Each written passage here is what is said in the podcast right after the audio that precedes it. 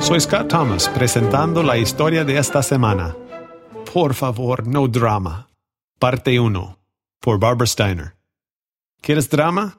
Únete a mi familia. Supongo que los amo, pero sé que estoy harto de ellos. Y José es el problema.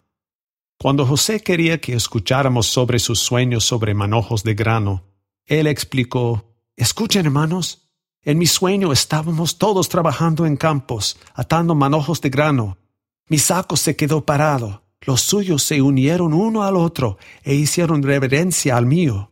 Cuando José nos dijo su sueño, Simeón explotó en furia y agarró a José. Ahora escúchame. ¿Vamos a hacerte reverencia? No lo creo. Las cosas son así. Sabemos que todos los días eres el escogido de papá. ¿Quién eres? Nada más que un soplón de diecisiete años. Vistes una hermosa túnica. Nunca hemos recibido un regalo como ese de papá. No, era su regalo para ti. Si él te ama, bueno, nosotros te despreciamos. Después del siguiente sueño de José, cuando el sol, la luna y once estrellas le hicieron reverencia, Simeón me dijo, Rubén, ¿por qué no haces algo con José? Tú eres el mayor, hazlo callarse. ¿Qué podría hacer yo? Papá se enojó por el segundo sueño. Él le preguntó a José, ¿qué quieres decir?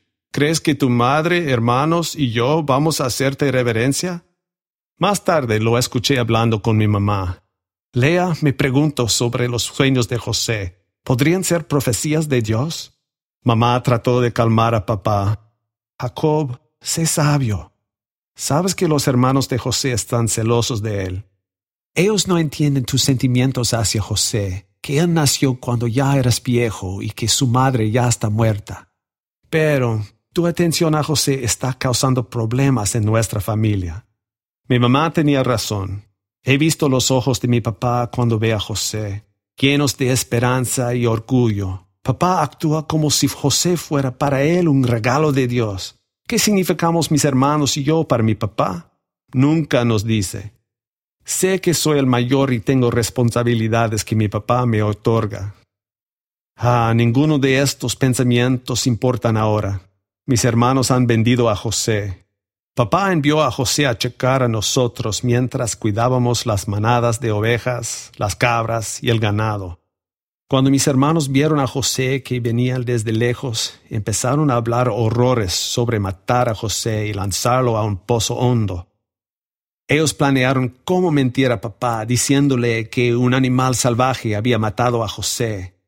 Les dije, no maten a José, solo pónganlo en un pozo hondo. Pensé que secretamente podría rescatarlo después de mover el ganado, pero cuando regresé al pozo, José ya no estaba en él. Impactado me rasgué mi camisa al quitármela. ¿Y ahora qué haríamos? Mis hermanos y yo engañamos a nuestro padre.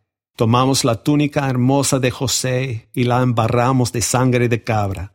Después se la mostramos a papá. Él supuso que José había sido matado por un animal salvaje.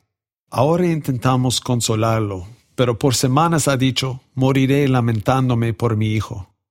Mis hermanos ven las lágrimas de mi papá y recuerdan cómo les rogó José.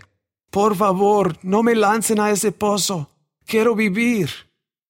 Y cómo, sin hacerle caso, lo vendieron a comerciantes de esclavos. Mis hermanos y yo somos culpables. ¿Cómo vivimos sabiendo que somos cobardes mentirosos? Mi padre afirma que existe un Dios que ha prometido bendecir nuestra familia en los años venideros nos convertiremos en una gran nación.